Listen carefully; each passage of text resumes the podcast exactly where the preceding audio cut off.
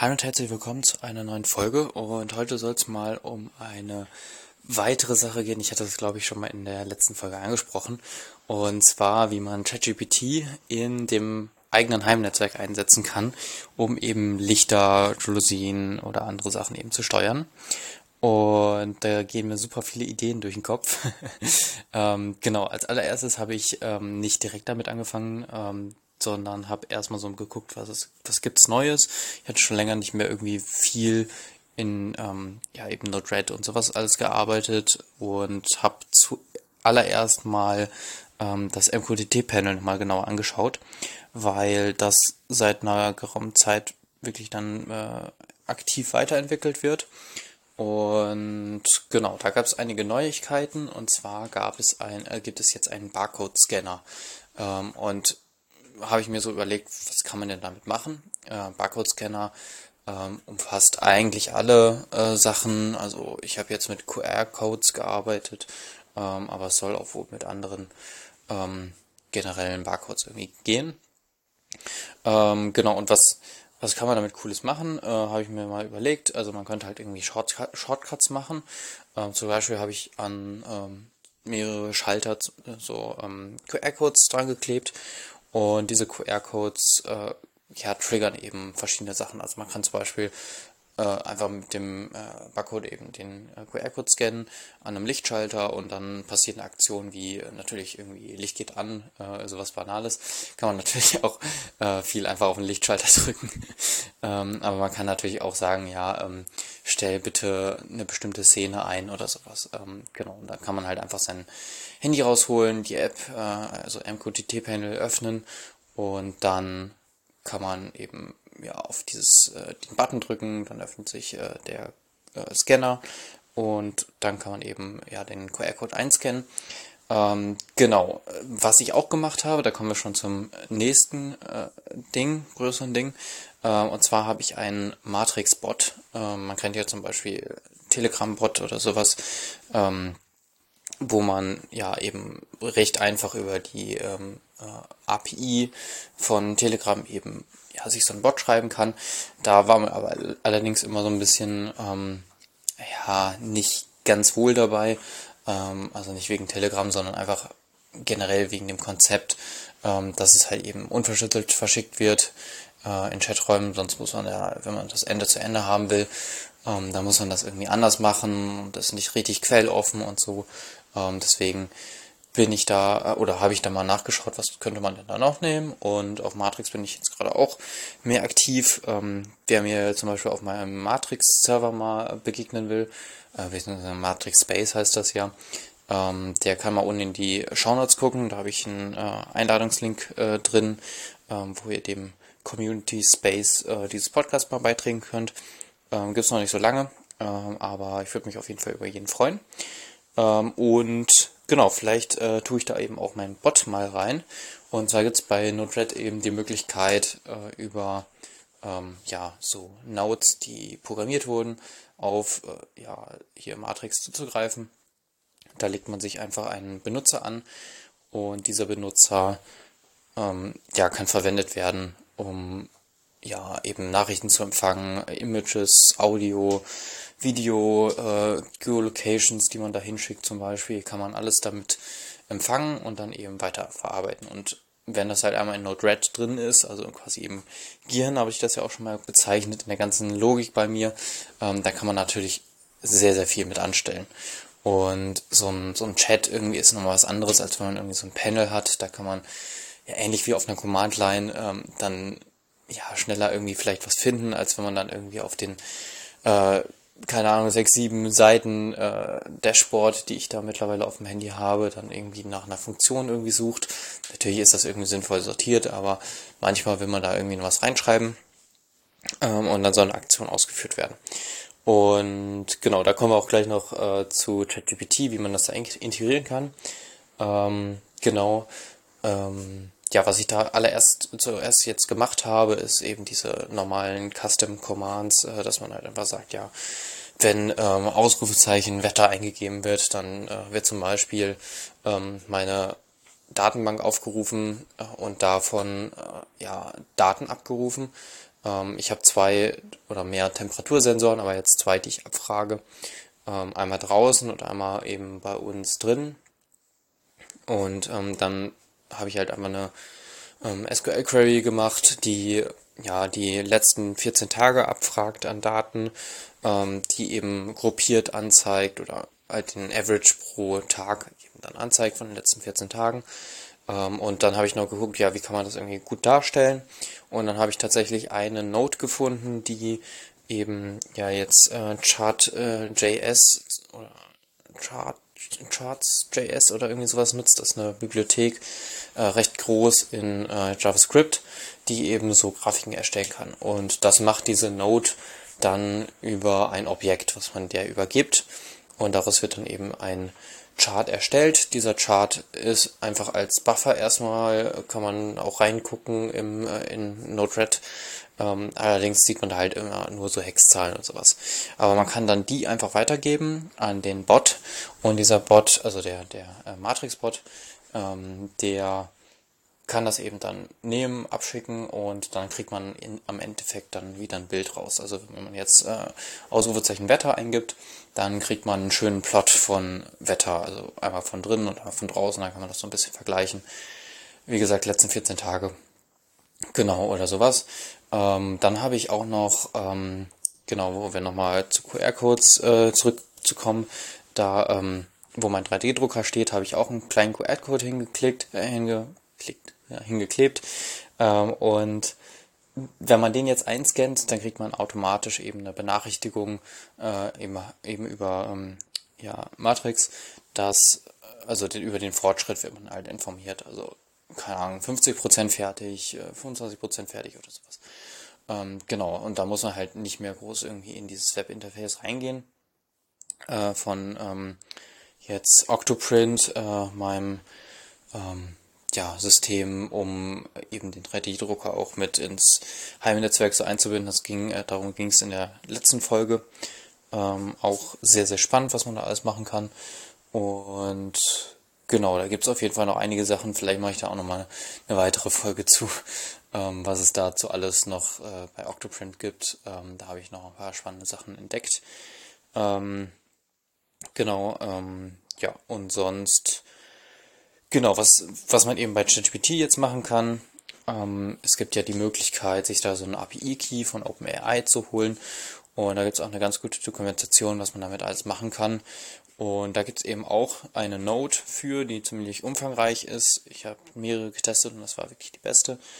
Ähm, und da kann man verschiedene eben Aktionen ausführen. Äh, man kann auch so Assistenten programmieren äh, und weitere Sachen. Also man kann komplett die äh, API von OpenAI wirklich komplett ausnutzen. Ähm, genau, und das macht das eigentlich ziemlich gut. Und was man einfach nur machen kann, wenn man jetzt irgendwie, also man muss halt vorher diesen Payload, den man eben dieser Node übergibt, äh, dementsprechend halt anpassen, ähnlich wie auch äh, man das für den Chart macht, wenn man jetzt irgendwie den Chart da ähm, ja eben generieren will, ein Bild davon. Ähm, genau, und dann übergibt man eben die Sachen, man sagte kurz, ja, gibt so eher so ein Systemprompt, äh, kann man das vielleicht bezeichnen, ähm, wo man halt so sagt, ja, initial, du bist äh, ein Bot, der meine Hausautomatisierung zum Beispiel steuert oder so. Und dann kann man eben verschiedene Anweisungen geben, was er halt machen soll.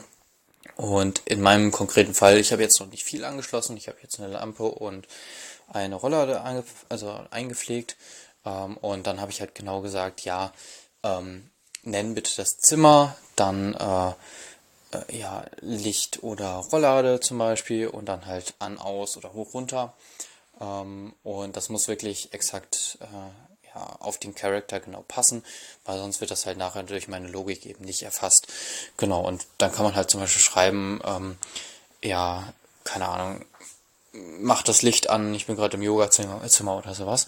Kann man auch manchmal über Spracheingabe zum Beispiel machen. Über die Tastatur gibt's ja meistens so eine Diktierfunktion. Und dann kann man eben, ja, äh, oder muss man sich nicht diese ganzen Commands irgendwie merken, wie Ausrufezeichen Wetter zum Beispiel. Okay, das ist relativ simpel. Und äh, einige Sachen sind vielleicht auch nicht so komplex.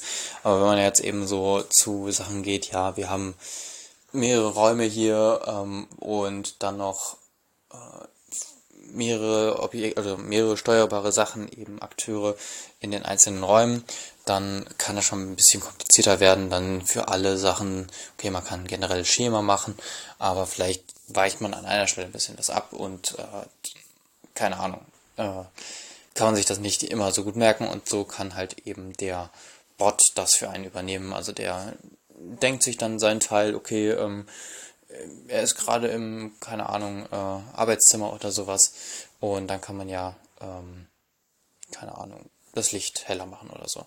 Was man natürlich auch noch machen könnte, ist dem noch ein paar Daten mitgeben, zum Beispiel über die aktuellen äh, Stände, welche Lampe an ist, äh, wie die Rollläden zum Beispiel aussehen. Da muss man natürlich aber auch gucken, was man alles dann OpenAI so preisgeben will von sich, weil das wird natürlich irgendwie in der Form verarbeitet. Ähm, genau, und deswegen war ich da bisher noch ein bisschen vorsichtig, ähm, was ich da alles rein tue.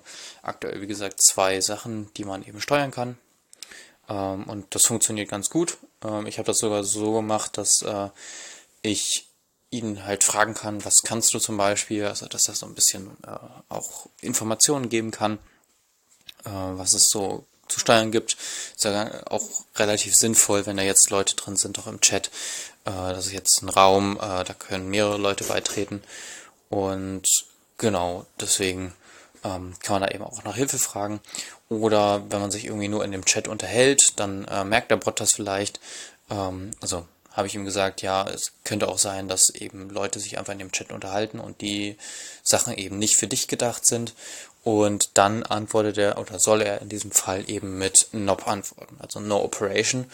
Ähm, das wird sonst in der ähm, ja, tieferen äh, Ebene von Rechnersystemen eingesetzt in der CPU, um äh, ja, äh, um ein bisschen ähm, reinzugehen, äh, hier ähm, ja, Befehle, die unterschiedlich lang sind, Speicherladebefehle oder ähm, Rechenbefehle dann eben auf die gleiche Länge zu bringen. Ähm, und genau, deswegen habe ich mir das so ein bisschen davon geliehen. ähm, genau, also NOP, No Operation. Und genau, bei dem wird gar nichts gemacht. Also da wird auch keine Antwort gesendet von ChatGPT. Ähm, genau, das äh, kommt gar nicht im Chat vor, dass der überhaupt reagiert hat. Genau. Und ja, sonst kann man halt mit dem chatten. Ähm, und ja, ein paar Lampen steuern. Mal gucken, was dann noch dazu kommt. ähm, ja. Ähm, was man natürlich auch nicht vergessen darf bei den Sachen, dass wenn man jetzt so eine API benutzt von OpenAI vor allen Dingen, dann fallen da natürlich irgendwie Kosten an und die sind allerdings relativ gering. Also ich habe heute eigentlich ja zwei, drei Stunden bestimmt getestet mm, und habe jetzt einen Cent ausgegeben äh, von 5 Euro. Also das ist schon relativ ähm, viel, was man da abfragen kann. Ich habe allerdings jetzt auch nur ähm, äh, GPT äh, 3.5 Turbo ähm, genommen. Also nicht wirklich die beste Sache, aber ich will jetzt einfach eher nur schnelle Antworten haben, als dass er mir da irgendwie groß noch was analysiert. Also ich glaube, bei so kleineren Befehlen, da kann man bei ChatGPT 4 gar nicht mehr so viel rausholen, keine Ahnung. Aber es gibt auch auf jeden Fall noch deutlich mehr Modelle als irgendwie 3 oder ähm, 3.5, 4, 3.5 Turbo oder so. Ähm, da kann man sich ja mal die Liste anschauen. Äh, die gibt's auch bei OpenAI. Da gibt's sehr, sehr viele Modelle, die zur Verfügung gestellt werden bei, über die API. Ähm, vielleicht ist es auch noch ganz interessant, sich da mal durchzutesten, aber ich denke, jetzt bleibe ich erstmal bei ähm, 3.5 Turbo. Und genau mal schauen, wie lange so das Guthaben hält. Früher waren das tatsächlich 18 Dollar, die man äh, eben frei bekommen hat. Äh, mittlerweile sind es jetzt nur noch 5. Das ist so ein bisschen, ja, fand ich irgendwie ein bisschen komisch. Ähm, also es kommt darauf an, wie alt euer Account ist. Also wenn ihr jetzt einen neueren Account habt, dann kann es sein, dass ihr nur 5 äh, eben zur Verfügung habt. Oder ähm, ja, 18, je nachdem. Also ich habe einen Account, der, den ich relativ früh erstellt habe, da sind noch 18 Dollar. Ähm, da hatte ich aber das Problem, dass ich die gar nicht nutzen konnte irgendwie. Also anscheinend sind die verfallen oder ich, ich weiß es nicht ganz genau. Aber ähm, wenn ich damit irgendwie einen API-Key äh, erstellt habe und dann da eben angefragt habe, dann äh, kam da eben eine ähm, 429 äh, Fehlermeldung zurück und das heißt eigentlich, dass ich das Limit erreicht habe, obwohl ich äh, noch gar keine Anfrage gestellt habe und das auch unter äh, Usage, äh, also unter ähm, dem Panel, wo man eben sieht, wie viel man das gebraucht hat, obwohl da auch null steht, so. Und auch so null und äh, 18 Dollar frei, äh, aber ich kriege da trotzdem keine Response, also das ist irgendwie sehr sehr merkwürdig. Vielleicht ist auch nur ein Bug, ähm, genau, aber ähm, aktuell, wie gesagt, komme ich mit 5 Dollar eigentlich ganz gut aus über ähm, genau die API und so lange Antworten sind das jetzt auch nicht. Und ja, bei so, bei so einfachen Haussteuerungen kann man sich das vielleicht auch nochmal leisten, dass man einfach dann nochmal das Budget erhöht und dann irgendwie, weiß ich nicht, vielleicht, ähm, ja, ich habe es jetzt noch nicht äh, so in Produktion getestet, aber vielleicht maximal irgendwie so äh, 5, 6 äh, Euro irgendwie dann zahlt im Monat äh, dafür, dass man halt eben diese, diesen Komfort hat, dass man vielleicht auch eine Sprachsteuerung irgendwie da einbaut oder sowas. Ähm, ja, das denke ich ist schon auf jeden Fall einiges wert. Und genau, das war so äh, mein heutiger Tag, äh, beziehungsweise mein gestriger, äh, gestriger auch schon. Äh, so ein bisschen, einfach ein bisschen rum experimentieren, rumforschen, was gibt es alles. Ähm, und genau, ich hoffe, ich konnte euch so einen kleinen Einblick geben, was man so alles machen kann äh, mit Node-RED, was da noch so für spannende Sachen gibt. Ähm, ja, zwischendurch habe ich auch noch meinen ganzen äh, IO-Broker geupdatet. Äh, könnte ich auch noch mal eine Folge zu machen, weil da ein paar Komplikationen gab. ähm, ja, aber genau, dann würde ich sagen, was das für die heutige Folge. Äh, besucht doch gerne mal den Matrix Space. Äh, habe ich unten in, der, in den Show Notes verlinkt. Und genau, dann hören wir uns in der nächsten Folge. Bis dahin.